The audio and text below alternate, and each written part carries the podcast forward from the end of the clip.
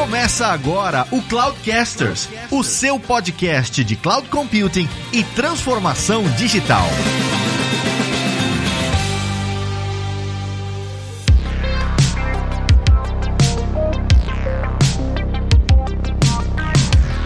Fala pessoal, aqui é o Fabrício Sanches e se tem um camarada que não tem inteligência situacional é o Batman. E aí, pessoal, Alessandro Januzzi, eu sou diretor de desenvolvimento de aplicações em cloud para a Microsoft na América Latina e rico é aquele que se encanta com o brilho do outro. Uau! Profundo essa. Filosófico, Januzzi, como sempre. Eu sou o Vitor Cavalcante, sou diretor de estratégia da Lambda 3 e me fale como eu sou medido, que eu vou te falar como eu me comporto. Olá, pessoal, aqui é o Evlázaro Alves e uma coisa eu posso dizer para ficar registrado nesse episódio. Eu nunca, nunca, nunca vou ser um people manager.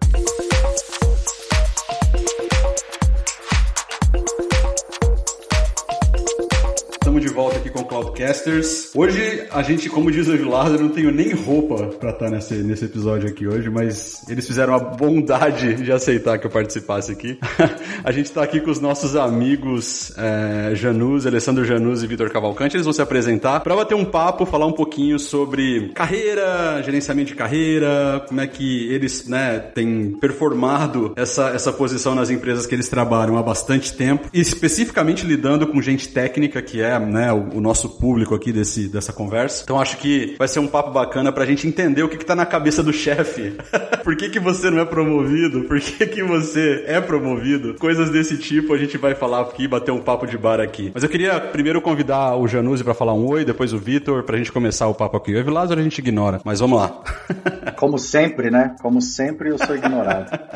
Maravilha, Fabrício. Pô, obrigado, Evilásio, Fabrício, Vitor. Prazer bater o papo com vocês. Fala que não tem roupa, é até eu que não, não tenho palavra para agradecer aqui. Bater papo com os amigos é irrecusável. Obrigado pelo convite, é um prazerzaço falar com vocês. Imagina, prazer é nosso. E aí, Vitão, tá por aí? Tô, tô por aqui sim. É, agradecer o convite também. Hoje eu tô eu trabalho na, na Lambda fazendo a parte de é, estratégia da, da, empresa, uma empresa que trabalha basicamente com é, alocação de times para times de desenvolvimento. Então tem tudo a ver com o que vocês estão falando, porque é o dia a dia é manter essas pessoas trabalhando e felizes no que elas estão fazendo. Show. Bom, vamos lá. Eu, eu queria começar falando um pouquinho de você mesmo, Vitor, porque a primeira vez que a gente se encontrou, você era um dos caras que mais, que pelo menos que eu me lembre, no Brasil, um dos caras que mais conheci de front-end no Brasil, né? Então você, puta, era uma referência e tudo mais, você era MVP, eu era novo no programa MVP e tal, e eu conheci você como sendo uma referência técnica para front-end e tal. E conforme os anos foram, né, passando e tudo mais, você, né, fez parte do quadro societário da Lambda, se tornou uma pessoa que olha mais para gestão e menos para parte técnica. Eu sei que você não descola totalmente. O acho que o, o, nerd, o coder, ele nunca descola totalmente do lado técnico, mas é fato que hoje você olha mais para esse espectro de gerenciamento de carreira e tudo mais. Eu queria que você me falasse um pouquinho, né? E aí, obviamente, eu quero ouvir do Januzzi também os pontos, mas eu queria entender um pouquinho o que, que vai na cabeça do profissional que sai de um role totalmente técnico como você era e decide, pô, eu não, agora eu quero olhar, eu quero ajudar as pessoas a crescerem, eu quero ajudar as pessoas a se desenvolverem, eu quero prover mais coach do que necessariamente ficar com a mão no código. E a gente aqui um pouquinho pelos meandros aí do que passa na cabeça de quem toma essa decisão. Olha, você me pegou agora nessa, me pegou no bom sentido, porque eu tenho escrito sobre isso, ainda não publiquei nada, mas eu tenho escrito sobre esse ponto, porque foi uma decisão. Primeiro, deixa eu só, obrigado pela referência lá, do jeito que você colocou aqui. Não, não, não acho que eu fui um dos principais front-end, mas sempre gostei do que eu fiz. Gosto de quando alguém pega, poxa, você me ajudou em alguma coisa. Então fico feliz, mas conheço outros que faziam até melhor do que eu. Mas obrigado pela referência. Agora, direto para a resposta do que você está colocando, é um processo que eu falo, para mim, psicologicamente foi complicado. Porque não foi uma separação de um dia eu tô desenvolvendo e outro dia eu tô fazendo gerenciamento de pessoas. Eu acho que a questão de estar tá nessa parte de gerenciamento de pessoas, mentorando, ajudando, eu sempre fiz. É uma coisa que para mim sempre foi importante. Fui gerente muito cedo, gerente de desenvolvimento em é, empresas, com 25 anos, eu já estava gerenciando uma equipe, mesmo codando nela. Tanto que chegou uma hora que eu falei, eu não quero gerenciar, eu quero parar de fazer isso. Foi quando eu virei MVP e falei, não, eu quero me dedicar só à parte técnica. E aí depois veio o movimento contrário. Eu saio da parte técnica e vou para a parte de gerenciamento de pessoas e gerenciamento da empresa como um todo. No meu caso, foi muito uma questão de olhar para onde eu fazia mais impacto na empresa que eu estava. Até por ser um dos sócios é, da empresa, hoje não sou mais, né? Porque a gente vendeu a empresa para o grupo Tivit há, há, dois anos agora. Dinheiro, money, money, money, money. Money, money, money, money. Ei, temos um milionário entre nós, hein?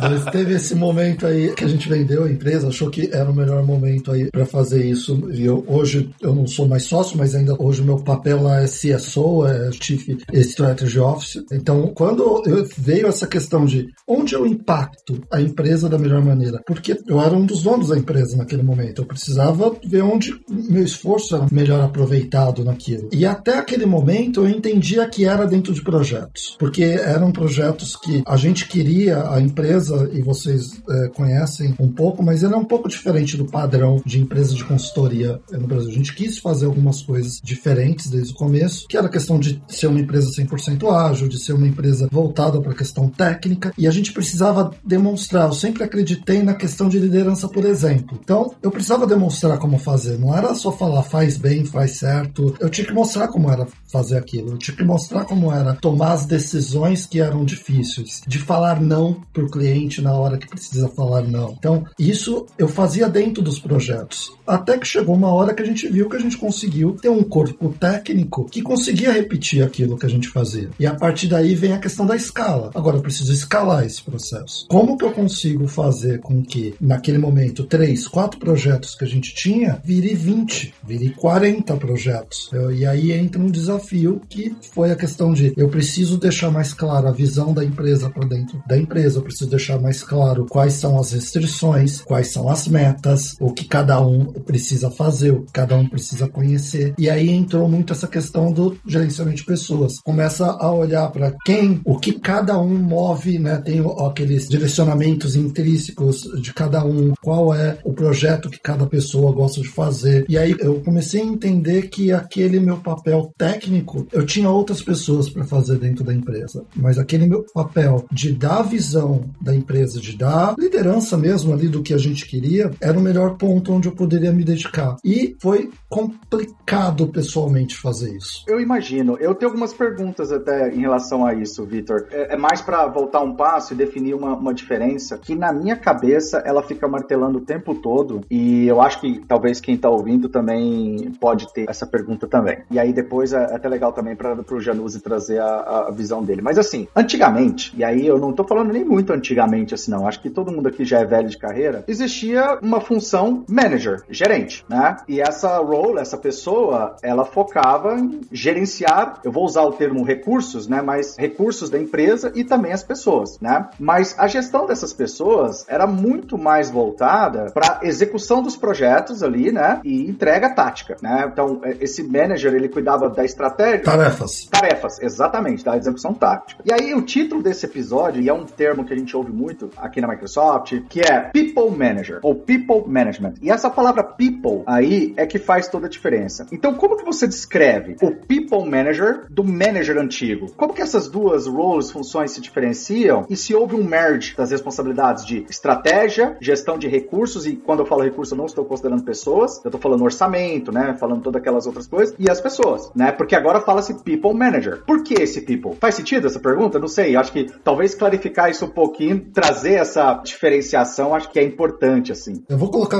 a minha visão em relação a isso. Eu acho que quando você está trabalhando com a questão de tarefas, e aí vem muita, alguns uh, nomes que são utilizados no mercado, o que é microgerenciamento, o gestor de projetos geralmente é muito enquadrado nesse ponto, que é o quê? Eu tenho um problema a ser resolvido, e aí alguém pensa, divide tudo aquilo em tarefas, e você tem que executar aquelas tarefas, e tem alguém que sabe que precisa ser executado aquelas tarefas naquela determinada ordem você coloca pessoas para executar essas tarefas. Esse gerente ele tem que garantir que essas pessoas façam aquelas tarefas naquele período, dadas as restrições que são dadas. Isso vem muito da questão de, até por isso que é chamado de recursos. Quando a gente olha em gestão de projetos, você vai ver gerenciamento de recursos, também pessoas. Né? E aí, quando você fala em people management, você está tratando pessoas mesmo. Cara, pessoas, elas têm drivers que são diferentes. Cada pessoa, ela procura fazer uma coisa por um motivo. Então, se você coloca os drivers corretos para as pessoas, que eu dou a meta para aquela pessoa, dou o problema para aquela pessoa e eu dou os recursos necessários para que ela consiga resolver aqueles problemas e ela tem as skills necessárias para resolver aquele problema, não precisaria ninguém falando quais são as tarefas para ela resolver aquele problema. Pelo menos é essa premissa que a gente usa dentro da Lambda. Então, eu só eu preciso juntar tudo isso. E aí, quando nós aqui da, da Lambda a gente olha muito para esse tipo de coisa, eu preciso juntar pessoas com skills necessárias, que ela tenham as informações necessárias e as motivações estejam com os problemas que elas gostam de resolver, que elas querem resolver. Se juntar isso e não tiver impedimentos, eu resolvo os problemas. Então, eu preciso garantir, normalmente esse é o meu trabalho aqui, esse ambiente exista. E para esse ambiente existir, eu preciso garantir que as pessoas estão fazendo o que elas querem, o que elas gostam a maior parte do tempo. Nem sempre dá, né? Ô, Vitor, esse que eu acho que é um ponto interessante, que é o seguinte, você falou de motivação, né? Porque eu acho que esse é um ponto crítico para quem gerencia a pessoa, né? Como é que você casa os interesses da empresa, porque, né, é, não é uma ONG, esse negócio tem que dar lucro, né? Sim. Como é que você casa isso com a motivação da pessoa que está trabalhando para a empresa? Então, as motivações são as mais diversas. Um quer progredir na carreira, o outro quer ter um, um life balance mais bacana, que ele pode trabalhar, ele não precisa trabalhar tanto, ele vai ter um valor ali que vai conseguir manter o que ele precisa para o dia a dia dele, para a vida dele e tudo mais. O outro pode eventualmente estar tá numa escalada corporativa e não necessariamente são coisas ruins. Cada um tem a sua própria motivação que faz sentido para a vida dele, né? Sim. Eu queria ouvir um pouquinho de vocês, do Januzzi também. Como é que isso roda na cabeça do manager para gerenciar isso tudo? Do tipo assim, putz, o Fabrício está interessado nesse tipo de coisa, o Evi Lázaro nesse tipo de coisa, o Oswaldinho nesse tipo de coisa. Como é que eu orquestro essas coisas todas, essas motivações todas, caso com as expectativas que a empresa tem, para que o time trabalhe, que o time entregue um resultado final, para que depois eu consiga usar isso como parâmetro para reconhecer esse pessoal? Então, como é que funciona essa equação assim? Eu acho que isso é muito, eu sei que é totalmente subjetivo e empírico, né? Um processo muito de observação também, mas eu queria muito entender assim o, o racional por trás da motivação das pessoas trabalhando e tal. Posso dar uma, uma ótica do lado de cá também? Eu queria depois ouvir o que, que o Vitor acha desse aspecto e vocês também, né? Você só é, introduzindo aqui, não sei se todo mundo me conhece, mas eu lidero algumas equipes de desenvolvimento na Microsoft, na, na América Latina, no contexto de aplicações em nuvem. Né? E quando a gente pensa nesse aspecto todo que a gente está conversando aí, eu costumo fazer uma analogia que eu vejo os líderes né, de equipes técnicas como um compatibility layer, né, trazendo para o nosso mundo de desenvolvimento aqui. É, é uma camada de compatibilidade entre, você muito bem colocou, Fabrício, os objetivos organizacionais e as aspirações e anseios e necessidades individuais. O líder da equipe ele é uma camada de compatibilidade entre essas duas coisas. E para conseguir fazer com que essas duas coisas coexistam em, em harmonia, né, ou seja, você ter as pessoas, como o Vitor comentou, trabalhando no que elas gostam, no que brilha o olho, no que elas têm vontade individualmente, e que isso seja um somatório de interesses individuais na equipe que convijam para um objetivo comum da organização, é responsabilidade do líder. E, o curioso é que você não precisa ser um gerente para ser um líder. Né? Essa camada de compatibilidade a gente costuma achar que está só na, na função principal do manager da equipe, no gerente, mas ela pode estar tá em pessoas com capacidade e potencial de liderança. A liderança ela é muito mais orgânica, ela é muito mais natural do que uma liderança puramente baseada em org chart, né? no organograma reconhecido. Mas, via de regra, normalmente a gente coexiste as duas coisas. Né? Se a gente tem pessoas com grandes potenciais de liderança, eventualmente podem acabar liderando por funções mais nominais, vamos chamar assim. Mas o que eu queria colocar aí como uma das possíveis abordagens, eu acho que tem várias, né? Mas umas que eu costumo usar bastante, é na hora de montar a estratégia da equipe, as táticas e motions e vias de caminho de sucesso da equipe, é interessante o gestor dar uma olhada para esses interesses individuais e tentar entender como as táticas da equipe podem ser desenhadas a partir dos interesses individuais. E como é que isso pode ser colocado a favor dos objetivos organizacionais. Um exemplo concreto, só para fechar o ponto aqui, eu queria ouvir vocês, mas um exemplo seria, por exemplo, imagina hipoteticamente aqui, né, isso não é um caso real, mas uma equipe que tenham pessoas que gostem de trabalhar com o desenvolvimento de produtos, mas você não está numa área de engenharia, né? Você pode estar, por exemplo, numa área de serviço, mas você tem pessoas que gostam de trabalhar com product development. Numa área de serviços, isso tem, vez ou outra, alguma afinidade. Mas se você consegue modelar a produtização de certos pedaços do projeto de entrega, de delivery, que isso pode virar cara de um feedback de produto, que isso pode virar cara de uma contribuição para alguma feature em aberto para um projeto open source, que vai virar um produto, enfim, você começa a olhar para como é que esses interesses individuais podem convergir para um objetivo organizacional. Eu acho que construir as táticas baseadas nos interesses individuais, e aí é uma construção até razoavelmente coletiva, você abre a tática para a equipe e conversa. Como é que a gente pode convergir e criar uma tática organizacional baseada numa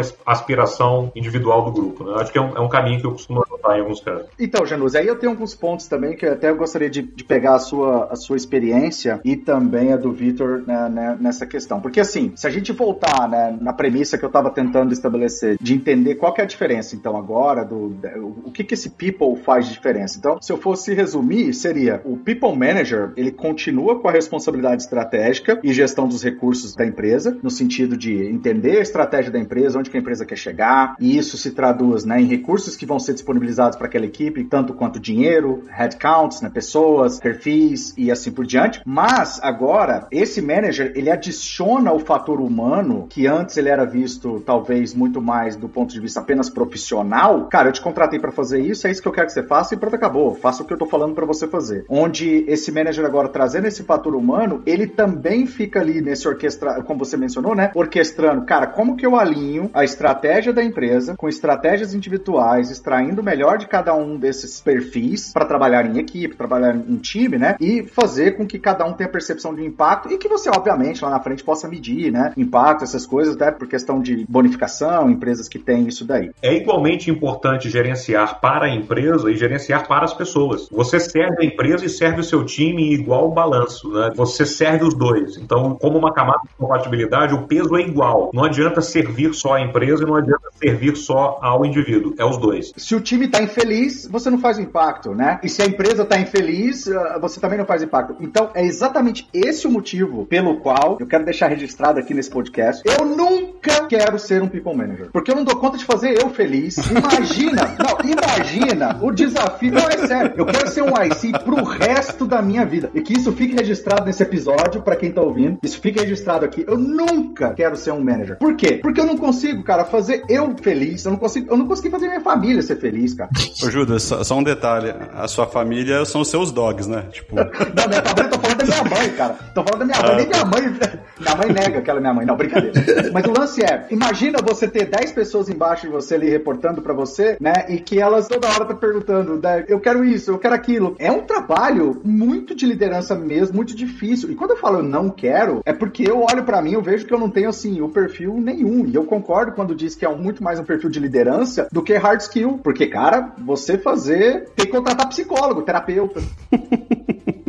Eu acho que tem algumas coisas que você definindo o próprio ambiente, o ambiente resolve boa parte do problema. Por quê? O que, o que eu quero dizer com isso? Aí é a, a, hipótese que a gente já provou dentro da Lambda e a gente já viu funcionar em outras empresas também. Mas se você deixar claro quais são os problemas, quais são as metas, os princípios e restrições, e a pergunta que até é, foi feita originalmente é como você consegue fazer isso, né? Eu acho que o grande segredo é contratar certo. Concordo. Esse é o primeiro grande segredo. Então, você vai contratar uma pessoa que, por exemplo, na Lambda, que quer crescer, ah, eu quero aumentar de cargo a cada ano, eu quero galgar, quero virar gerente. Não é a empresa para isso. Se eu trazer as pessoas, as pessoas vão se frustrar, porque eu não tenho esse dentro da empresa. Ah, você quer aumentar salário? O salário a gente consegue aumentar, mas eu não tenho cargos dentro da empresa. Então, a pessoa que precisa disso para colocar aí, e não tô julgando até errado, não, é a vontade dela, o que ela quer, cada um tem o seu motivador. A gente precisa deixar claro, é, e aí é a honestidade de ambos os lados. Ó, aqui as regras são assim. O que você quer? Se você tem isso claro dos dois lados, esse trabalho ele fica muito mais simples. A gente na Lambda, o Evilásio já trabalhou aqui comigo, acho que na época devia ter o quê? 80 pessoas, 60 pessoas? Por aí, isso. Hoje a gente tem 180. Aquelas ferramentas que eu usava quando você estava aqui, elas não funcionam mais. São outras que a gente precisa agora agora. Então hoje, por exemplo, eu não consigo mais conversar com as 180 e saber das 180 o que elas querem fazer. Hoje, um dos meus trabalhos é a alocação de profissionais. Mas também eu imagino que você deve ter subdiretos, né? Eu não sei, assim, eu imagino que você não gerencia mais diretamente as 180 pessoas, né? Você deve ter. Na verdade, eu tenho um time de alocação, eu e mais duas pessoas, que alocam essas 180 pessoas. Não é uma hierarquia do qual eu tenho algumas pessoas embaixo e essas pessoas gerenciam. É o que eu tenho, eu monto os times, eu acho que é, essa é a minha grande função dentro da Lambda hoje operacional ainda, que é montar times coesos que façam o próprio gerenciamento deles, porque eu tenho que garantir que eles têm todo aquele cenário, não vou repetir agora aqui, mas todo aquele cenário que eu falei antes. Eles sabem o que eles precisam fazer, eles sabem. Quando não tem isso, tem um problema. Aí a grande questão é, a primeira premissa, eu contratei certo, que de vez em quando falha, e aí você tem que saber lidar com isso o mais rápido possível. Mas eu acho que essa é a, o grande segredo, é você ter as pessoas dentro da empresa que sabem fazer, que estão honestamente trocando ali com você. O que elas querem fazer está ligado ao que você propõe, o que você pode entregar. E com esse volume de pessoas, é claro que a Microsoft é um volume imensamente maior, né? É, não dá nem para comparar, mas no, no, meu volume eu já tenho que ter isso automatizado. Eu não consigo mais lembrar que o Joãozinho quer trabalhar com Angular, o Rodrigo quer trabalhar com.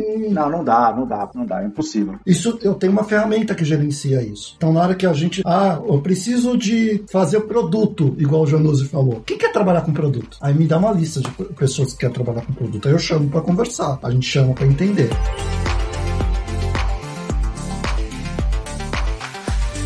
Essa conversa é bem, é bem enriquecedora, de verdade, porque você trouxe alguns pontos que eu acho que são críticos, assim. Primeiro, você falou de, indiretamente, você falou de atração, né? Você falou, ah, você tem que contratar certo, às vezes erra e tudo mais. Então, eu acho que esse é um ponto que eu queria trazer para nossa conversa, que é atração. Como que a gente atrai os perfis corretos para atender as expectativas corretas, não só da vaga, mas mais do que da vaga da empresa. Eu acho que esse é um ponto. E outra coisa é o seguinte, você montar um time do zero, eu imagino que deve ser mais fácil, porque você vai lá, você sabe mais ou menos menos o que, que você precisa, quais são os outcomes daquele time. Então você tem uma carta branca na mão, um saquinho de dinheiro, você vai falar, beleza, vou trazer as pessoas que eu quero para ser, né, um tiro de certeiro naqueles outcomes ali. Eu acho que é mais complexo quando você herda um time, né, como já aconteceu com o Januzzi algumas vezes na Microsoft. E ao longo da carreira dele, eu, eu sei porque a gente foi próximo muito tempo. Você herda um time, não foi você que montou o time. E quando você chega para aquele time, tá lá, cara, né? Eventualmente, esse time até passou de uma área para outra, e aí os objetivos objetivos da área para qual esse time foi formado no início é completamente diferente da área que ele está agora. Então tem esses dois espectros, né? Você montar um time do zero e herdar um time e gerenciar esse time que você herdou. Eu queria que vocês falassem um pouquinho da experiência de vocês. Como é que vocês lidam com essas duas situações? Porque eu imagino que vocês já devem ter passado pelas duas. O que que muda no racional, né? De quem herda um time e tem que lidar com aquela bomba ali e de quem está construindo um time do zero. E nesse contexto de construir os times gerenciar os times, eu queria falar um pouquinho também de atração. Quais são as estratégias estratégias de atrair os perfis corretos para cada posição e tudo mais. Eu posso começar a botar a bola em jogo aqui? Eu acho que partindo da primeira análise, né, da, da, primeira, do primeiro corte que você colocou, acho que quando a gente herda equipes, acho, ou quando a gente constrói também, mas quando você herda a equipe, eu acho que de largada, né, acho que a primeira coisa a fazer é, é ter boa fé, né, é confiar na boa fé da equipe. E confiança se joga o jogo da confiança com transparência. Né? É sentar para conversar sem agenda oculta. Né? É, é expor o cenário atual, é expor o que você recebeu de desafio, é pedir para se colocar no lugar um do outro, é, é, é, pedir ajuda, é conversar, é montar tática junto, é falar sobre o que é importante a partir daquele momento, é negociar o que é importante para cada um, é delimitar algumas fronteiras específicas do que, que é não negociável, o que, que é negociável, enfim, transparência, jogo aberto e boa fé. Eu acho que boa parte da, dos problemas de relacionamento começam quando a gente começa a colocar muitos filtros e muitas máscaras, né? E aí a mensagem se perde no meio do caminho. Então isso é, é de largar eu acho que é fundamental. E montar uma equipe nova, eu acho que tem sempre uma. Isso já aconteceu algumas vezes na minha carreira também, os dois casos, né? Mas montar a equipe nova tem sempre a coisa de você fazer o sourcing adequado, que às vezes pode parecer que você tem uma carta branca e, e um budget para ir no lugar certo, mas quando você herda uma equipe, já tem uma história. Então tem um lado bom de herdar equipes, é que já tem uma história de equipe ali. Já quebraram algumas barreiras de inércia. As pessoas se conhecem, né? As pessoas se conhecem, já tem relações, isso é, isso é super positivo. Montar uma equipe do zero, você precisa criar a sensação de equipe depois da contratação, que não é exatamente uma coisa assim, olha gente, vamos combinar aqui, tá? A partir de segunda-feira, três horas da tarde, isso aqui é um grupo, não, isso se constrói, é, se constrói com hora de voo, com passar aperto junto, com projetos desafiadores, com celebrações, com falhas juntos, com frustrações juntos, e você não consegue acelerar o relógio para que isso vire parte do processo de contratação. Leva um tempo para você criar isso, né? Se você pegar lá nas referências de Maslow, você tem que passar por coisas básicas do tipo ganhar a visão de que todo mundo está seguro, criar o senso de grupo e equipe, e a partir daí você vai construindo as coisas mais sofisticadas. Então tem prós e contras dos dois lados, tem desafios dos dois lados. E uma outra coisa rapidinha que eu queria comentar também na pergunta anterior é que não é um caminho sem volta para quem é um, uma, um contribuidor individual técnico liderar times e depois voltar a ser um contribuidor técnico de novo, tá? Isso, aí, isso é um mito também que existe há muito tempo que, ah, uma vez que eu defini que eu vou ser gerente de equipes, acabou, eu tô numa trilha que eu não volto nunca mais. Isso não existe, isso é um mito, tá? Você pode ter experiências diferentes na carreira. Tá? Jonas, eu adoraria, mas eu não vou aceitar ser um manager e reportar para você, desculpa, não adianta. eu não quero, eu quero ser um IC. Não, tô brincando, mas é just, eu tô batendo muito nessa tecla do people porque você falou, Janus, uma coisa que é a questão, né, de, de entender aqueles processos, né, storming, forming, né, quando você, toda vez que você monta um time, independente se é um time que já existe ou que você tá montando, esse time meio que passa por algumas dessas etapas, né, porque é um time novo, você tem que conhecer as pessoas, as pessoas já têm uma dinâmica de trabalho que elas trabalham, já tem uma confiança ali um no outro, você sempre tem essas questões, então é um trabalho ali que eu acho muito próximo, Januse, e aí você e o Vitor talvez me corrijam, com um trabalho de coaches, né, de esportes, né, os técnicos ali de esporte, quando eles estão, porque às vezes você tem um, um, time que tem muitas estrelas e aí você tem que gerenciar ego. Às vezes você tem um outro time que é um time mediano, mas que é super dedicado e comprometido, né? Às vezes você tem um time que é pequeno, tem muito talento, mas tem pouco recurso ali para poder trabalhar. Como que motiva? Como que traz esse senso de, de, de, propósito, né? Então eu acho que é muito mais essa pegada também, ou seja, o people manager, essa pessoa ter, né, essa capacidade de conhecimento situacional ali do time, né, de como que tá o time como um todo, para montar, escalar o time, porque isso pode variar por projeto, pode variar por ano, pode variar por estratégia, mas é um trabalho muito importante cada vez que ele precisa acontecer, né? Você mencionou um negócio que é absolutamente relevante. O quê? O Ev Lázaro adicionando coisa relevante? Opa! Opa! Você vê, rapaz. É, também achei estranho isso aí. vou colocar uma proposta na frente do Ev Lázaro, ele vai assinar ainda, a gente vai fazer parte da minha equipe. o objetivo do Janus é contratar o Ev Lázaro hoje. É. Existe um negócio na sua pergunta muito legal, que não sei se você fez referência de propósito a isso ou não, mas que chama liderança situacional, que eu deixo como referência aqui para a gente pesquisar. Quando você fala com os managers e, e, os gerentes, eles falam, puxa, eu tenho um estilo de liderança, esse é meu estilo. Você já começa errado nessa questão, porque você não... É dinâmico, né? O, o negócio é muito dinâmico. Exato. A liderança situacional, ela exige que você entenda o estágio de desenvolvimento de cada pessoa e dependendo do estágio de desenvolvimento em uma determinada situação, você precisa aplicar um estilo diferente de liderança. Um exemplo clássico. Você pode ter uma pessoa que é absolutamente experiente em, vamos pegar uma área aqui, front-end, para falar com o Vitor, front-end. Vitor é o cara, referência em front-end. E aí, putz, você vai fazer um desenvolvimento de patterns de front-end dos mais malucos possíveis, o Vitor é o cara, ele tem toda a experiência do mundo ali. Se a gente entra num projeto de front-end juntos, possivelmente, se supostamente a gente estivesse trabalhando juntos, eu ia delegar tudo pro Vitor em termos de front-end, a delegação. Ou seja, Vitor, cara, eu vou fazer um acompanhamento aqui, eventualmente de uma vez a cada três semanas, pra gente ver como é que tá. É delegação. Me pergunta o que, que eu posso te ajudar em algum aspecto, que não seja técnico nesse caso, porque ele é referência, mas a delegação é isso. Você transfere a decisão pro outro e você confia que a decisão vai ser a melhor possível e você faz um touch base ali para fazer um acompanhamento eventual se e quando necessário. Mas a mesma pessoa, em uma situação diferente, pode exigir um outro estilo de liderança. Então, eventualmente, uma área que não é a especialização do Vitor, ou supostamente qualquer pessoa, um especialista extremo em um determinado assunto vira um iniciante em outro. Então, isso é natural. E nesse contexto, é a mesma pessoa, numa situação diferente, vai exigir um outro estilo de liderança, que eventualmente não pode não ser uma delegação plena, que pode ser ali uma, um acompanhamento, uma supervisão, talvez até mais próxima, diária, para ver, cara, isso aqui tá, é assim que faz. Talvez até uma coisa mais prescritiva, a mesma pessoa. E eventualmente em outra situação reversa, isso tudo muda, ou seja, a situação determina, o estágio de desenvolvimento da pessoa determina o estilo de liderança que aquele momento exige. Né? Então, assim, essa questão de ter um estilo próprio é, é furada. É, eu vou aproveitar aqui que gostei muito da, da referência que você trouxe, Januzzi, da liderança situacional, que para mim é base de formação de time. Eu vou trazer algumas referências, eu vou passar depois os livros para vocês colocarem aí, sei, eu acho que dá para deixar um link aí pro pessoal procurar, mas basicamente é o The Five Dysfunction of a Team. Ah, isso é ótimo. Eu adoro esse livro, é uma, é uma novela, leiam, é muito bom. Se você quer trabalhar com isso, leiam esse livro. Outro livro é o Team Topologies, do Matthew Skelton. Esse eu tenho, muito bom mesmo. Pra quem não quer ser people manager, por que, que você tá lendo esse livro? Porque eu tenho manager. Ah, ele quer entender. Boa! Você ele tá quer certo. entender como é que ele tá fazendo engenharia reversa pra ser promovido. É. Óbvio. Filho da puta. Porque eu tenho manager. Eu tenho um manager, cara. Eu quero saber como é que funciona. que filho da puta. E aí, uma outra referência que vocês colocaram aí, que é os cinco estágios do Batman, né? Eu chamo de Batman, porque muita gente não conhece, conhece mais ele como estágios de Tuckman, né? Mas o nome dele é Bruce Wayne Tuckman. Então, cara, o cara chama Bruce Wayne. Por que, que ele colocou Tuckman? Coloca o nome de estágio de Batman. Cara, é muito mais legal.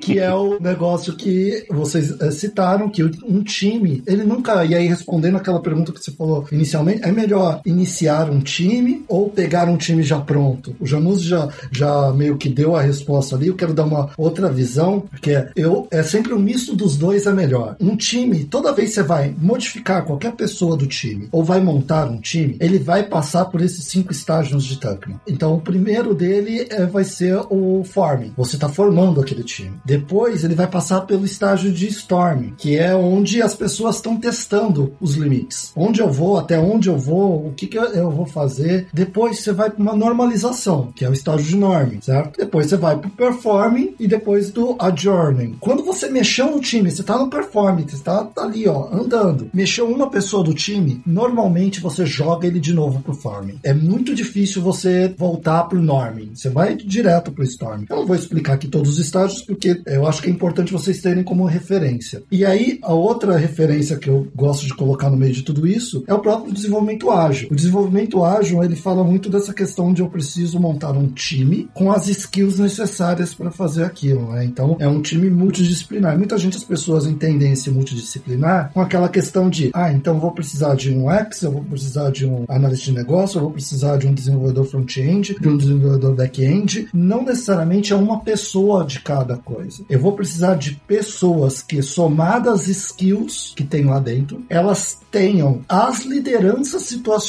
que precisam para executar aquele projeto. Cada projeto é um problema a ser resolvido. Um time bom não resolve outro problema da mesma forma. Só porque ele foi bom no outro projeto, né? Exato, porque os interlocutores mudam, então a pessoa que é o PO do projeto vai mudar, todos os stakeholders acabam mudando, o tipo de problema de negócio é diferente, o tipo de problema técnico é diferente. Então, cada montagem de time ele tem que ser para aquilo. Os meus estudos dos últimos 10 anos têm sido isso. Como montar times de alta performance para desenvolvimento de software. Eu chamo isso de variável DNA, né? Que é toda vez que você troca pessoa, cara, você, você aumenta a complexidade de tudo, cara. Tudo que você tinha muda, porque. E, e- e assim, porque quando você. Quando eu digo trocar uma pessoa, é um membro do time, ou você troca o cliente, ou você troca o interlocutor do cliente. E, e as corporações hoje em dia são muito dinâmicas, as pessoas mudam, fazem movimentações laterais, mudam de empresas e tudo mais, e os projetos continuam, né? Então eu concordo 100% com você, ô Vitor, quando você diz que cada mudança dessa, ela traz o time para um estágio ali do Batman aí que você colocou, né, do Forming. é, do- não, eu vou chamar de Batman também. O que faz todo sentido, porque é a variável DNA, cara. De novo, o people no people management não tá ali à toa, né? Então você trocou isso daí, você mudou muita coisa. Então, eu acho que, voltando no que o Januzzi falou, cara, a gestão situacional é, na minha opinião, seria talvez o skill top one ali para esse manager, não? Não, sem dúvida. Eu acho que tem um- um- uma coisa também curiosa ali que a gente está focando muito no manager posição do organograma. Eu quero desafiar a gente nessa conversa de novo, porque isso tudo que a gente está conversando se aplica também ao contribuidor individual ali, ao IC, que está fazendo Que é um líder, é, pode crer. Assim, isso, se você está liderando um projeto de implementação de software e você não é um people manager, você é um tech lead, isso se aplica. Se você está liderando interação com o cliente que tem vários stakeholders, isso se aplica, porque também é, é liderança de pessoas também. Você não está numa posição de org chart aprovando férias e fazendo reviews, mas você está liderando pessoas. Eu acho perfeito. E às vezes tem um aspecto que é o seguinte, cara, é ainda mais complexo você fazer esse tipo de gestão cross, porque quando você está no organograma gerenciando pessoas que reportam para você, tende a ser mais, não tô falando que é fácil, mas tende a ser mais cômodo você falar, olha, eu acho que o caminho é esse, vamos nessa direção, e o time, né, acata e vai. Isso entra nos itens não negociáveis que o Januzzi falou, né? Ó, isso aqui não dá para negociar, vai ter que ser assim. Isso, vai ter que ser assim. Por N razões, né? Por uma definição da empresa. Orçamento. Restrições. Isso, restrições. Agora, quando você tá cross e você tem que influenciar pessoas, e eu tô começando a ver cada vez mais esse tipo de role nas empresas, você tem que influenciar as pessoas, não mandando, não determinando, mas mostrando que esse é o caminho de N maneiras diferentes, é até mais complexo. Então, esse ponto que você trouxe é excelente, cara. Então, mas você sabe que isso é o que é esperado de um manager de organograma, né? É, eu, não, eu imagino que sim. É. E aí, onde a gente bate o olho e fala, puxa, essa pessoa aqui é um líder, cara. É, e faz sentido botar ela numa posição de líder em organograma. Quando você vê essas coisas acontecendo de forma natural. Então, quando você tem esse ímpeto de liderança, as pessoas que polarizam esse tipo de liderança e fazem isso fora do org chart, imagina com respaldo organizacional, né? Porque é o que você comentou, é, de certa forma é mais fácil ou, ou menos difícil, se a gente puder olhar por outro ângulo, você ter isso dentro de um respaldo organizacional e você diz, puxa, minha posição permite que eu faça esse tipo de, de conversa, etc. Agora, quando isso acontece espontaneamente, são os líderes natos, né? É a pessoa que tem realmente a, a polarização, independente de gostar ou não, tá, Evilado? Se, cara, se você está liderando um projeto com várias pessoas no lado do cliente, com alguns parceiros do outro lado, e você tem uma responsabilidade técnica e você é accountable para fazer a coisa acontecer, você está sendo people manager. Sem sombra de dúvidas. Eu concordo 100% com o que o Fabrício falou que é mais complexo, porque a liderança por influência, cara, ela vai muito ali porque você vê que quem tá te seguindo, vou usar essa palavra, seguindo ali, ou, ou que tá ali comprando a sua ideia, ou comprando o seu projeto, comprando aquilo que você tá fazendo, aquela pessoa acredita em você. Ela acredita no que você tá propondo, no que você tá fazendo, porque você influenciou ela. Então você é, é muito mais difícil. E eu também concordo com você, Januse, que a liderança técnica, quando você vai despontando, eu vou falar por mim, assim, mesmo no próprio time, né? Quando você muda de level, por exemplo, eu fui pra principal. Ui, alguém foi promovido. É. Oh, principal. Oi. Eu quero conectar exatamente com o que o Jerônimo está falando. O próprio time, ele já começa ali se organizar de uma forma que você passa a ser essa referência, né? E aí cabe a você, né, obviamente, a manter essa liderança, essa, essa questão. Então existe sim, eu concordo que não é uma questão de gostar ou não, às vezes é perfil. Você começa a desenvolver isso e isso começa a ser esperado de você. E eu acho que a empresa que consegue fazer isso, de identificar esses profissionais que têm esse perfil naturalmente, né, que já despontam aí, sem dúvidas nenhuma, um manager no org chart, mas que tem isso na veia, essa pegada, vai ser um manager que vai se destacar. Isso não tem como, não. Concordo plenamente. E tem outro aspecto também que é o seguinte, que é interessante a gente levar o papo para esse lado, que é, existem vários contextos da liderança técnica, né? Por exemplo, você está numa equipe de desenvolvimento de software, é uma liderança focada em entrega, né? em delivery. E você tem um caminho de liderança ali que é diferente onde você tem, por exemplo, uma liderança de um time de planejamento de estratégias de marketing, por exemplo, mesmo que seja marketing técnico. Ou de vendas, né? É. Ou de vendas, é outro contexto, né? Bom, o que, que eu quero dizer com isso? Que mesmo que a execução, mesmo que você seja uma pessoa extremamente técnica e diga, puxa, no meu contexto de trabalho, eu sou um developer, como é que eu vou liderar os outros sendo um developer? Caramba, tem inúmeras possibilidades. Né? Um developer inspira outros, um developer cria padrões que são replicáveis, ou um developer pode colocar um asset fora do seu projeto que vira um projeto open source, ou o seu developer pode impactar em escala alguma outra coisa. Coach. Fazer coaching de outro. Ou seja, mesmo num contexto estritamente técnico de desenvolvimento de software, você tem caminhos diferentes de liderança que não são necessariamente as lideranças do org chart. Né? Então é interessante esse. Às vezes você vê um time puramente de entrega, sabe? aqui é mais limitado para liderança. Não, tem inúmeras avenidas de liderança ali também. Exato. Eu, é, até por na, na Lambda a gente não tem essa questão de hierarquia, tem vezes até que não levo isso em consideração, mas eu entendo isso em, em várias, na maioria, 90 99% das empresas você tem esse tipo de coisa. Mas dentro de um time de desenvolvimento, normalmente você acaba tendo uma hierarquia dentro desse time, que você acaba tendo o líder e as pessoas ali, os liderados. Eu não, não gosto muito dessa divisão, mas é uma questão particular minha, porque eu, eu prefiro pensar mais aquele exemplo que o Januzzi colocou, né? Que é a liderança situacional de cada um dos membros do time. E eles conseguem colocar isso. E quando eles fazem isso dessa forma, que eu não lembro agora se foi o Evilazo, se foi o Fabrício que colocou, que é questão de, ah, ele está influenciando, ele está liderando, por exemplo, ali, está mostrando como fazer, para mim é o melhor jeito, é o jeito que eu gosto. De, tipo, não é ir lá e vou fazer um treinamento de como fazer testes de software automatizado. Não, eu vou mostrar que eu, todo meu código é coberto por testes. E eu demonstro para as pessoas que isso é possível. Ao demonstrar, as pessoas olham, opa, dá para fazer. E olha só, o software dele não volta. Então eu vou, vou começar a copiar ele. E aí entra a influência. Só que a gente fala muito isso dentro da Lambda. É, e aí eu vou citar outros quadrinhos aqui, né? Grandes poderes trazem grandes responsabilidades. Quando você ganha essa visão do seu time, de ah, você é uma influência do seu time ou dentro da sua organização, você começa a ter grandes responsabilidades, muitas vezes sem entender que você tem essa responsabilidade. Porque você não foi preparado, você não está no, no org, você não recebeu um título de liderança, mas você já está exercendo aquilo. E ao você, por exemplo, começar a falar, agora eu não vou mais fazer testes, por exemplo, ah, cansei, não vou mais fazer. Você acaba influenciando todas aquelas pessoas que estavam seguindo você, que estavam eh, influenciadas por você, a não fazer mais aquilo. O exemplo de teste é um, mas pode ser qualquer outra coisa. Então é um poder que essas pessoas têm que muitas vezes elas não sabem que têm. Exato. E eu acho que você tocou um ponto super bacana também, que é a questão das escolhas, né? O líder, seja ele um líder de organograma, um líder espontâneo, ele é muito responsável pelas suas escolhas, porque essas Sim. escolhas influenciam outros, como você brilhantemente descreveu aí. E boa parte dessas escolhas também, aí de forma mais intencional e consciente, dizem respeito não só aquilo que você vai fazer, mas aquilo que você vai quebrar. E é exigido que, é, assim, é, é esperado, que as, as empresas esperam, e é muito natural, as equipes também esperam, que nem todos os objetivos organizacionais, via de regra, são possíveis e práticos de serem atingidos, dadas restrições de ambiente, país, equipe, etc. Então, o líder, seja ele de organograma ou espontâneo, ele vai ser cobrado pelas suas escolhas e essas escolhas precisam levar em conta a equipe e a organização, sempre, né? Mas essas escolhas têm que ser muito conscientes, do tipo, olha, isso aqui vai ser feito e esse outro conjunto de atividades não vai ser feito, vai, vai quebrar. E a gente vai deixar quebrar porque é priorização, né? O prato que você deixa cair, o prato que você equilibra e leva até o final da caminhada. Então, isso está muito também ligado a, a quem desponta como essa pessoa que inspira os outros nas suas próprias escolhas também.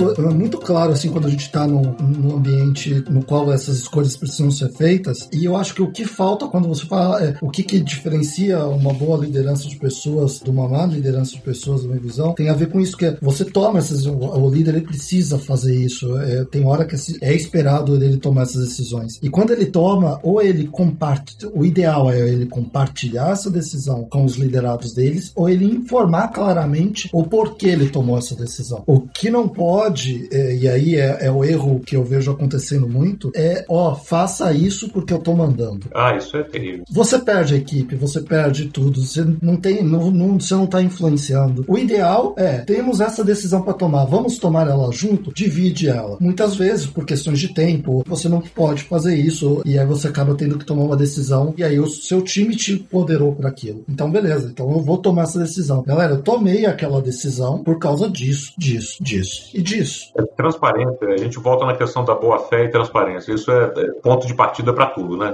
E não existem dois tipos de relação humana, né? Relações humanas organizacionais e relações humanas fora das organizações. É tudo relação humana, né? Então, assim, o princípio ético e transparência e confiança que vale para amizade vale para equipe. Assim, é a mesma coisa, tá lidando com pessoas, né? Exato. Sim, mas isso aí dá. Mas, mas Januse, mas eu concordo 100%. Mas eu acho que primeiro, primeiro ponto, quando um líder, seja ele um manager no organograma ou não, fala, faça faça isso porque eu tô mandando, ali já demonstrou que não é a pessoa para estar tá naquela posição de liderança. Sem dúvida. Porque, de novo, o que você colocou agora, Jesus, da questão de, dos, dos princípios básicos, éticos e profissionais de uma amizade, de relações humanas agora se aplicam, é que essa é a grande. Eu tô batendo nessa tecla porque, assim, que é o grande diferencial, porque esse fator humano não existia há uma década atrás, entendeu? Manda quem pode, obedece quem tem juízo. Exatamente. Era, era comando e controle, entendeu? Tipo assim, cara, essa aqui é a sua atividade. Ah, então, mas eu vou, vou dar exemplos básicos, tá? Por exemplo, quantas conversas você, Januse, e você também, Vitor, às vezes tem com, com pessoas do time que elas vão até mesmo ao âmbito pessoal do tipo, olha, não tô passando por um momento muito bom na minha, na minha vida pessoal, preciso de um tempo, ou eu preciso, eu posso trabalhar num horário diferente do time por conta de questões ali que, que a pessoa tá vivendo, ou até mesmo o contrário, a pessoa tá num momento maravilhoso da vida dela e ela tá compartilhando ali com você. E você tem sim que lidar com isso, como ali, né, uma pessoa que tá liderando pessoa, lidando com pessoas, porque isso impacta diretamente no time. E também impacta na sensação que aquela pessoa tem, né, de pertencimento àquela equipe, àquela empresa, né, aquele propósito. Cara, é, e é isso que eu falo que é muito complexo, né? Então a pessoa, na minha opinião, cara, de verdade, assim, né, quem estiver ouvindo aí que discordar, manda no comentário, manda mensagem depois. Mas se chegou ao ponto do faça isso porque eu tô mandando, ou faça isso porque eu sou senior, faça isso porque eu sei o que eu tô falando, cara, desculpa, ali perdeu. E não perdeu não é só a pessoa, o, o perdeu o argumento, cara, porque ali você tá, tá todo mundo no mesmo bar, tá todo mundo remando e é o mesmo projeto. E aí eu concordo que o princípio Agile traz muito disso. Muito. E você quer ver um negócio que é muito comum, quer dizer, não é, não é ainda tão comum quanto deveria ser, mas é, é, é acontece muito, tá? E, e, era difícil ver isso há 10 anos atrás, talvez um pouco mais, vai 15 anos atrás era, era bem difícil ver. É muito comum em equipes técnicas hoje você ter liderados com um nível de carreira mais alto que o seu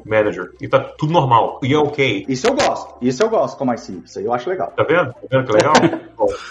Cara. Mais um argumento. Então, assim, isso é, isso é muito bacana você ver também a possibilidade de que o manager ou o líder organo, do organograma é mais uma função, não é o que detém o poder de definição. Assim, o, o liderado que é, tem um nível de carreira maior que o seu manager, o que, que isso significa? Que no contexto técnico ele é a referência e que no contexto técnico ele é o reconhecido e ele está numa progressão de carreira talvez maior que você, manager. E o manager tem uma função diferente, que é uma organização do grupo onde aquela pessoa com nível maior trabalha. É a orquestra, né? É, quebra um, exato, e é mais uma função. E é, voltando lá para a metáfora do soccer coach, né, do técnico, é uma função, mas não significa que é, o técnico, e isso do futebol é muito comum, né? Quem ganha mais do que não é exatamente o técnico, né? Pô, exatamente, o Neymar, o Neymar ganha muito mais que o técnico, isso aí é sem dúvida. Exato, então assim, é mais uma função, é uma função reconhecida, admirada, é, eventualmente ali inspiradora, mas é mais uma função. Sim. É, você tem uma, outras funções que podem ter momentos de carreira diferentes. O momento de carreira do manager, isso é muito importante. Ele não deve bloquear o momento de carreira das pessoas na equipe. Ele não pode ser um, um cap né, para o momento de carreira das pessoas na equipe. Isso, para mim, demonstra uma maturidade da pessoa, principalmente na questão do ego, né, Januse? Porque isso, dependendo da forma, culturalmente falando, em determinados países, acho que até o Brasil cabe nesse exemplo, né? Onde você tinha aquela percepção de sucesso, estava na, na escala da empresa, né, na hierarquia que você conseguia atingir. Uma pessoa que está num cargo que ela tem pessoas que ela lidera, mas as pessoas que ela está liderando, entre aspas, têm um cargo, um nível maior, um salário maior, uma compensação maior, e mesmo assim você tem que trabalhar para que aquela pessoa e não ser um empecilho para que essa pessoa seja bem sucedida. Não, e o legal é isso assim, aí você vê algumas coisas,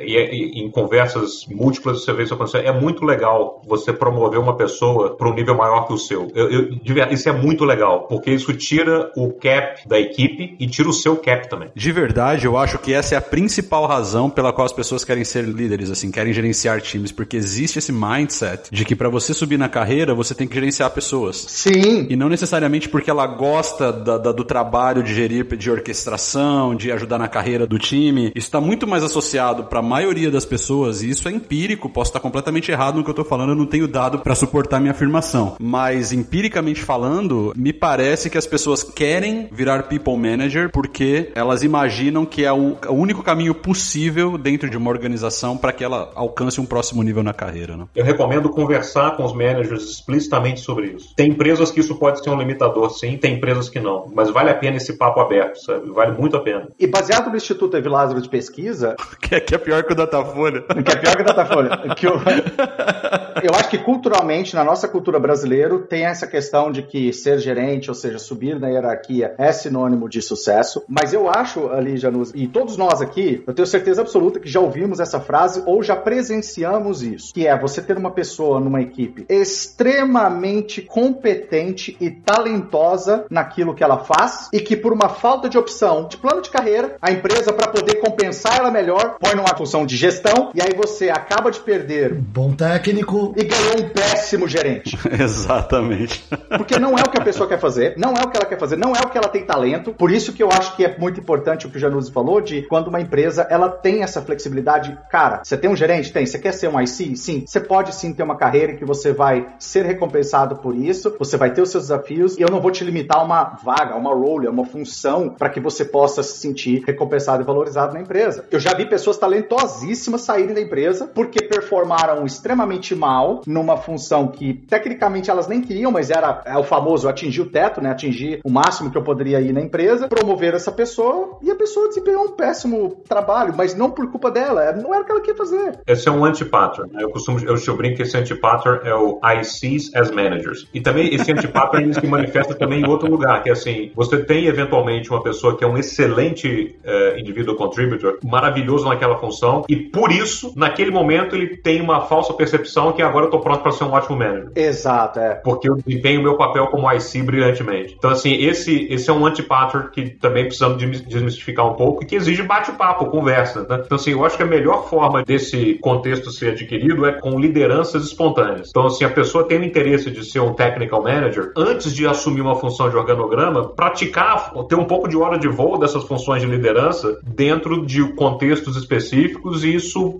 dá uma, uma, uma visão de ter uma, uma experiência, é um MVP ali da função, né? Você tem uma experiência de o que, que acontece quando você é exposto a esse tipo de situação. E aí você faz um test drive. É, eu acho que eu tive sorte na minha carreira ali no início que eu virei gerente muito cedo. Eu não vou lembrar, é, 23, 24 anos, alguma coisa assim, eu virei gerente. E eu quase caí, o que eu chamo hoje, de uma cilada muito grande, porque chegar nesse teto e você achar que não tem jeito, é assim mesmo. Você vai, e eu fui exatamente isso. Eu era um bom técnico, virei supervisor do, do time, depois de um tempo, precisava aumentar meu salário, qual era o caminho que tinha? Uma empresa que não era de, de técnica, não, uma empresa de educação. Ela olhou e falou: vamos promover ele. Para promover ele, tem que ser supervisor. Para promover ele, tem que ser gerente. Aí, para promover ele, agora só se for diretor. Eu cheguei ali no gerente e falei: cara, mas não é o que eu quero fazer. Eu cheguei, meu dia era reunião, eu ficava até mais tarde na empresa para poder codificar, para poder sentar e fazer software, para tentar mostrar para as pessoas. E era a hora que você tinha prazer no trabalho que você fazia, né? Exatamente. E aí, é, hoje você vê as empresas técnicas que entenderam que desenvolvimento de software é o negócio delas, né? Porque é o que eu falo que a maioria das empresas só não perceberam isso ainda. Elas ainda vão descobrir, que não são todas, mas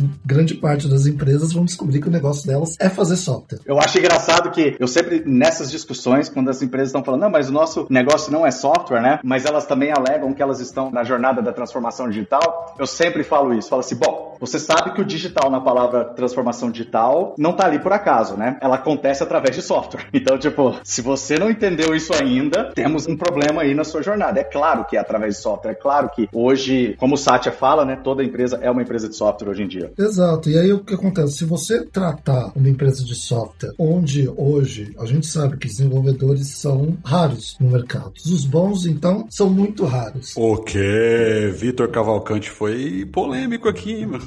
É, é difícil. Hoje, o mercado, ele é inundado aquele negócio. Você faz um curso de três meses, você é desenvolvedor de software. E a gente sabe que não é assim. Porra, mas então tá demorado. De cloud é um fim de semana, pô. Aí, ó. Até isso aí.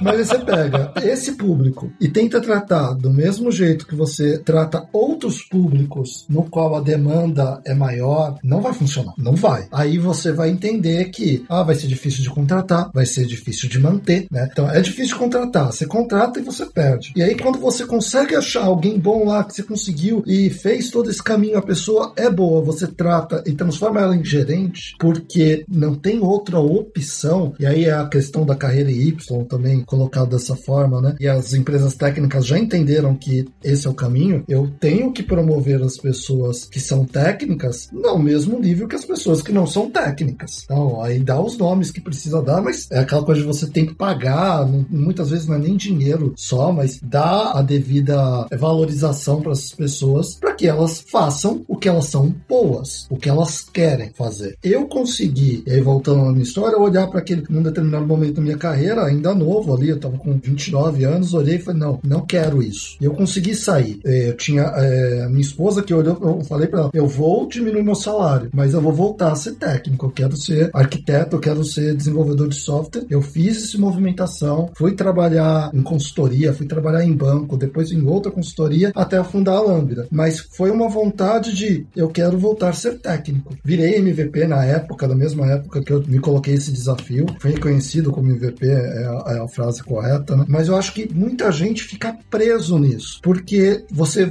vai recebendo um salário maior, maior, maior, que você olha e quer voltar, o degrau é mais baixo. Você não consegue fazer isso. Aí você entra numa cilada que é complicada. É, mas você sabe que tem o um lado também do. Eu, eu concordo com, com as observações todas aí, mas tem o um lado também do. Quem tem o apetite para ser um manager técnico em uma área de desenvolvimento não pode perder o, o contato com a realidade também em termos do que está acontecendo com a tecnologia como é que as coisas funcionam. É claro que você não vai ter o mesmo Sem dúvida. De, um, de um developer ativo todo dia, etc., mas é, não é a mesma coisa gerenciar uma equipe de developers em cloud e gerenciar uma equipe de sei, mecânicos de motores de carro de Fórmula 1. É, eu diria até, eu diria até mais, News. Eu acho que não é a mesma coisa você gerenciar um time de developers e um time de pré-vendas técnico. É completamente diferente. Pois é, não, não é. Exato. O meu ponto é que é, é necessário que o manager, embora os dois casos, né, do, do exemplo mais extremo que eu botei, do manager de, um, de uma equipe de, de, de motores de Fórmula 1 é o manager de uma equipe técnica, de engenheiros de mecânicos, né? Mas o outro é um manager de engenheiros de software. Mas é necessário que o manager tenha um contexto do que está sendo feito na equipe com um grau de detalhe razoavelmente profundo para conseguir discutir, não, não, digo que de igual para igual, mas para conseguir discutir bem com o time, né? Para conseguir entender Sim. tal opinião, etc. E, e, a maneira de manter isso, eu costumo dizer que o, o manager de organograma ele tem o, trabalha dois em um, né? Um combo. Né? Tem um lado que você precisa manter contato com as questões técnicas que estão acontecendo e tem um lado de olhar para o todo da equipe e tal, porque é preciso que essa conexão seja mantida. E uma, a maneira que algumas pessoas buscam fazer isso, eu, eu, eu me enquadro nesse caso também, é que em alguns momentos é preciso você dar um, um shutdown do lado mais de gerenciamento do que você está fazendo e dar um mergulho em algumas coisas técnicas e se deixar ser liderado pelo seu time. Isso é uma experiência absolutamente sensacional. É uma vez a cada três meses, você passar uma semana de imersão com o time, ou duas semanas, ou um sprint que seja, sendo liderado pela sua própria equipe. Isso você observa na prática, é um feedback loop, você observa um monte de coisa. Você observa como é que a, equipe, a dinâmica da equipe em outra, outro ângulo, você se expõe para a equipe com as suas fragilidades também, do tipo, olha, isso aqui eu não vou andar na mesma velocidade que vocês, mas me dá alguma coisa para fazer. Eu, como é que eu contribuo aqui? É, você se expõe, cara, isso é uma experiência muito relevante para um manager técnico, é dar esse mergulho de execução. É, vestir o sapato né, do, do, time eu acho que é fundamental, porque o Elon foi super criticado, ele falou recentemente sobre isso, né, de que na Tesla todos os gerentes de times de desenvolvimento são developers e tal, e ele foi criticado porque aí tem várias linhas de pensamento que vão no, no sentido oposto, que não necessariamente você precisa ser um developer para liderar um time de developers e tal. Eu vou mais na linha do que o que o Januzzi falou e, e na linha do Elon também, de que se você lidera um time técnico, você é técnico, é mais natural a, a conexão, você entende melhor, você fala a mesma língua, mas, enfim, eu consigo entender também cenários que são um pouco diferentes. Mas esse é um ponto interessante, de você vestir o, o, o sapato do time, entender o que, que o time está fazendo, quais são os desafios, expor as fragilidades, é bem, bem interessante mesmo. Eu já fiz isso muitas vezes. É, eu vou, nos últimos dois anos eu não, não fiz, mas fora esses últimos dois anos, eu me colocava como meta estar em time em pelo menos uma vez por ano durante um mês. Então era meio que as minhas férias. Era quando eu não tirava férias. Agora eu tiro. Mas eu me tirava férias dentro de time. Eu ia pra dentro do time e falava, tá bom, vamos entregar feature, vamos embora. Isso faz você não perder o contato, né, Jonas? Eu acho que isso que você colocou, eu acho que é, é, é muito importante, porque senão você, a, gente fala, tem aqui uma piada que eu já ouvi algumas vezes, né, que é quando você é muito longe, né, do, do negócio, é, o pessoal até fala, ah, você quer gerenciar das nuvens, dá pra ter software das nuvens, gerenciar das nuvens não dá, você tem que estar ali perto do chão onde o pessoal tá. Pois é, e é um exercício também de uma coisa que é super importante na, na cultura das equipes é você tirar o fear of judgment, né, o medo de julgamento, do, do, do você ter um label.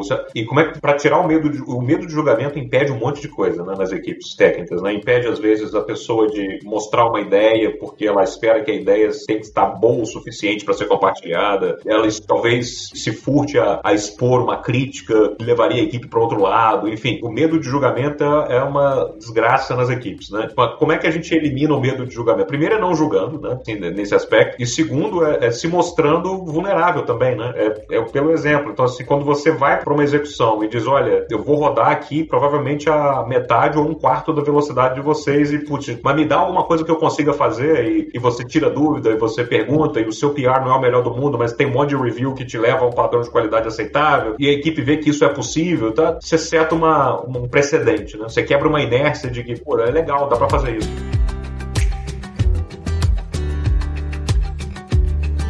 Januzzi, eu concordo 100%, mas eu queria levar a conversa para um próximo ponto que é o seguinte. Quando você tem níveis de. Eu sei que esse não é o caso da Lambda, a Lambda tem um modelo mais flat de gestão, mas no caso de empresas como a Microsoft, Google e outras, né, esse é um modelo mais comum, é um modelo mais comum do mercado. Então você tem um time que você gerencia diretamente um time de developers, beleza. Aí você sobe um nível e você passa a ter os seus diretos que gerenciam os times. Nesse caso especificamente, quando você galga níveis mais altos de gestão e você tem mais diretos, a sua estrutura cresce. Esse lance de vestir o sapato, de se colocar ali no meio, puta galera, ó, eu não vou conseguir andar na mesma.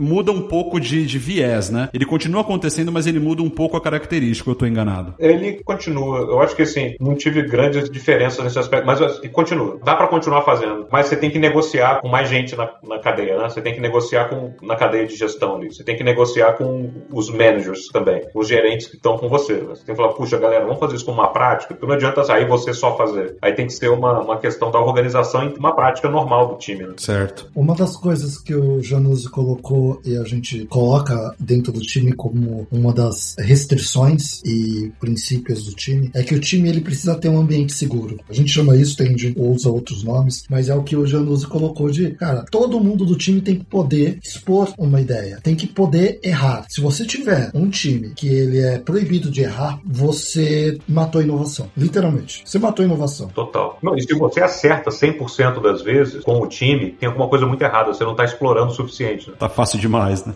Exato. Se você acerta em 100% dos seus tiros com a equipe, significa que talvez você esteja muito prescritivo. A inovação está tá sendo freada em algum aspecto, porque a superfície de inovação ela implica algumas falhas inerentes ali. Você não vai acertar 100% das vezes, porque você está testando espaços. Né? Se você acerta 100% das vezes, tem alguma coisa bloqueando a inovação. É, e aí tem.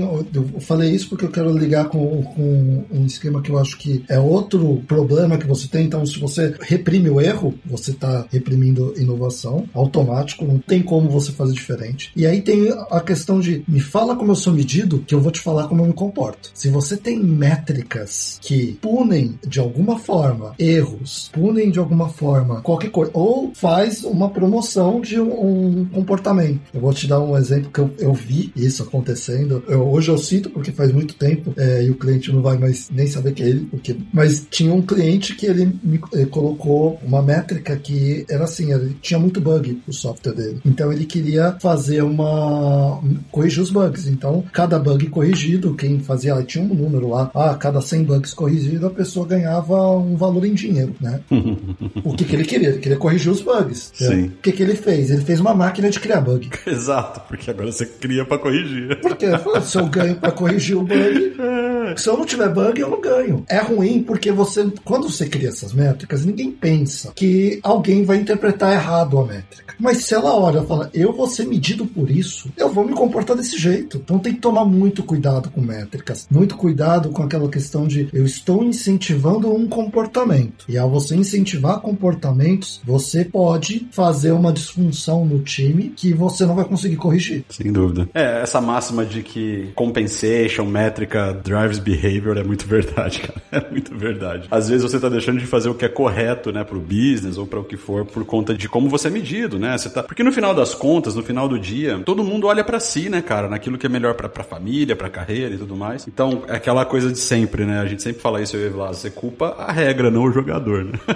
Apesar de que, até um próximo ponto que eu queria trazer pra gente avançar aqui, que é como é que a gente resolve o caso dos mau caráteres nos times, né? Os filhos da puta mesmo. Porque tem, cara. Tem gente Tem? muito boa, tem gente muito ruim. O cara pode ser tecnicamente uma sumidade, mas às vezes o cara é um tremendo de um filho da puta. Como é que a gente resolve isso, né? Pô, eu sei que tem esse lance, né, de que você tem que dar uma segunda chance, trabalha, cria um plano de recovery, blá, blá. Mas tem algumas, tem algumas situações que simplesmente é impossível. Como é que, como é que trata isso? Como é que faz? Cara, eu vejo assim, primeiro, essas pessoas, elas são pegas, é claro que depende do que foi feito, né? Mas, normalmente, você, desenvolvedor, eu falo que desenvolvedor, ele engana qualquer um, menos os pares. Faz sentido. Ele engana gerente, ele engana cliente, ele engana um monte de gente. Eu já vi gente em projeto, e eu não tô falando da Lambda, não, mas eu já vi gente em projeto trabalhar por seis meses, sair da empresa, e quando ela saiu, foi descoberto que ela não tinha feito nada. Depois de seis meses. Mas porque sabe dar os argumentos, sabe conversar, sabe pegar, ah, não, aqui estava impedido por causa disso, não sei o que, consegue de alguma forma fazer. Isso aqui é um, um exemplo muito drástico, né? Mas ele não engana o par dele, o cara que tá trabalhando com ele para entregar aquilo. Uhum. Porque tá ali do lado dele. É muito difícil você enganar um par. Então, quando você cria um ambiente seguro, no qual o feedback ele é não só incentivado, mas é feito com que aconteça, né? Ele precisa acontecer. E aí, num projeto ágil, isso é quase que padrão, porque você tem a cada final de sprint, você acaba tendo uma retro que é definido isso. Mas independente de ser projeto ágil ou não, é importante ter feedback. A gente na Lambda usa o feedback Canvas, que é uma pessoa obrigada a pedir feedback para outras pessoas num determinado tempo. Isso acaba jogando na cara. Eu falo que em projeto ágil, normalmente, e independente do frame, que Scrum, Lean, Kanban, é muito difícil você conseguir enganar os, os membros do time. Tá todo mundo exposto, né? É, porque tá claro, você tem que entregar, você tem que mostrar, tem ali os pull requests, então Eu entendo, mas a galera não pode mentir no feedback. O cara não pode falar assim, não, aqui tá bacana e tal, e. É muito difícil todo mundo ser enganado, né? Assim, eu concordo com o Vitor que o processo pega isso. Quando o processo está bem aberto e você tem esse ambiente de confiança, o feedback vem. E aí você investiga junto, pergunta, conversa, mas assim, os antivalores são capturados no feedback, né?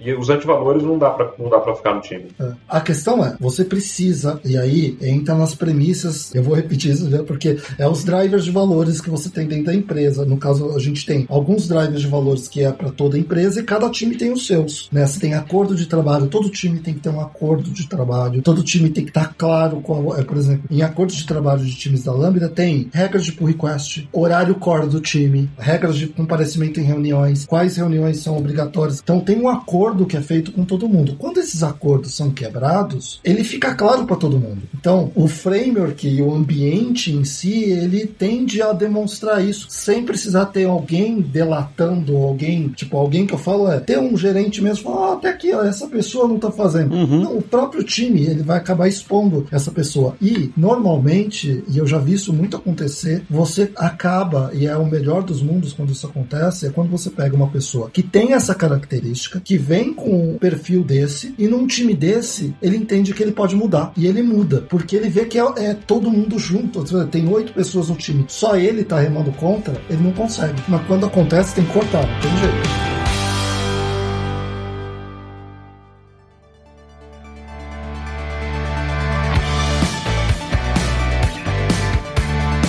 Queria puxar as considerações finais para quem tá ouvindo, Januse, Vitor, o que, que vocês gostariam de deixar de, de mensagem aí, seja para quem é o líder que tá no organograma, seja para quem é um líder que é um IC, mas que lidera ali as atividades, ou para quem tá pensando eventualmente na carreira, mais para frente, poxa, eu gostaria de, eu acho que eu posso ajudar um time um dia e quais são as recomendações ou dicas que vocês deixam para quem tá nesses cenários aí? Eu colocaria duas coisas, assim, eu acho que uma mensagem fundamental, eu volto nela de novo, é, é, é confiança, abertura e boa fé, né? Então acho que se a gente não esconder o jogo, eu acho que é um princípio fundamental, seja para o líder ou para o liderado, na hora de discutir carreira, na hora de discutir o que, que vale a pena, o que, que funciona, o que, que não funciona individualmente para você, para a equipe. E aí a gente falou muito do, do líder compartilhar critérios de decisão. Isso tem a ver com transparência, tem a ver com confiança. Eu acho que são valores humanos básicos que têm que ser respeitados em qualquer relação. E no contexto de trabalho não é nada diferente. Eu acho que um, um outro aspecto é a gente conseguir colocar em. Sempre o Lázaro comentou isso bastante também, né? Em pé de igualdade, qualidade técnica do que a gente entrega, aderência a processos de desenvolvimento de software e a questão de relações pessoais, né? O que, que é importante para as pessoas, o que, que, deixa a equipe feliz e colocar isso em pé de igualdade como um critério a ser atingido. Então, assim, eu acho que seja o líder ou o liderado, na hora de expor isso de forma muito clara numa conversa individual com seu seu gerente, etc, ou com seu liderado, é, é, o que, que é a busca né, pela satisfação dessa equipe ou da satisfação daquele indivíduo. Os critérios de satisfação individuais e pessoais, quais são? Os critérios de entrega e qualidade, quais são? Os critérios de aderência a processos, quais são? Essas coisas têm que ser discutidas juntos. Não dá para separar e subjugar os critérios de satisfação e felicidade como consequência dos outros. Não, ele é premissa também. E sendo premissa, você pode ajustar outras coisas para que essa premissa seja atingida. Né? Ela não é um output desejável. Né? Ah, fruto de toda a dinâmica organizacional, putz, a equipe tá boa, tá todo mundo feliz. Não, ela é premissa. E a gente precisa considerar isso como premissa. Acho que esse é o ponto final de mensagem para tudo. Excelente. Então? Eu acho que é aquela coisa, empoderar as pessoas para que elas tomem as, decisões, as melhores decisões, dado o contexto que ela tem. Para mim, essa é a premissa que é, a gente deveria ter com todas as pessoas que você acaba liderando. É, não, não faça ela depender de você. Faça ela entender, dado um problema, quais são os valores, quais são os princípios e quais são as restrições que eu preciso levar em conta para resolver esse problema. Se ela tiver isso e tiver todas as informações necessárias, ela vai resolver o problema, dado que você escolheu a pessoa certa. A premissa é você trazer uma pessoa. É, eu acho que isso você empodera as pessoas e toda vez que a gente fez isso aqui na Lambda, é uma das coisas que a gente sempre faz com as pessoas, você tem várias boas surpresas, né? Porque as pessoas, é diferente de recursos como máquinas, elas se surpreendem, tá? A questão é, você precisa esperar que elas façam isso e dar tudo que elas precisam para fazer aquilo. Não adianta você colocar a pessoa num problema para resolver, é aquele negócio, vou jogar você lá no, no ringue com o Anderson Silva, resolve aí, mas eu não te dei treino, não te expliquei nada, vai lá e você vai apanhar. É, você tem que preparar a pessoa, você tem que trazer. Então, dado todo esse contexto, vocês vão se surpreender com, com que as pessoas estão.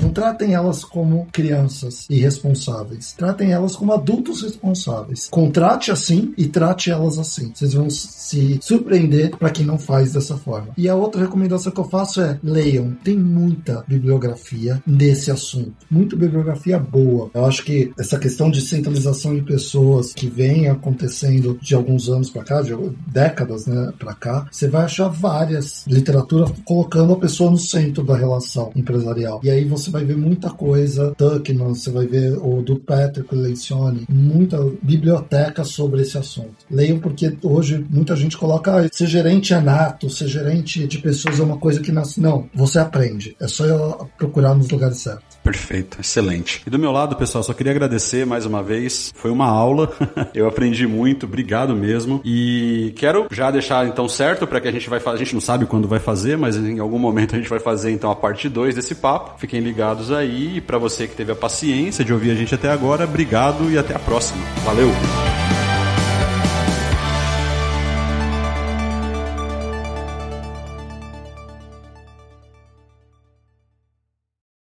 Este podcast foi editado por Radiofobia, podcast e multimídia.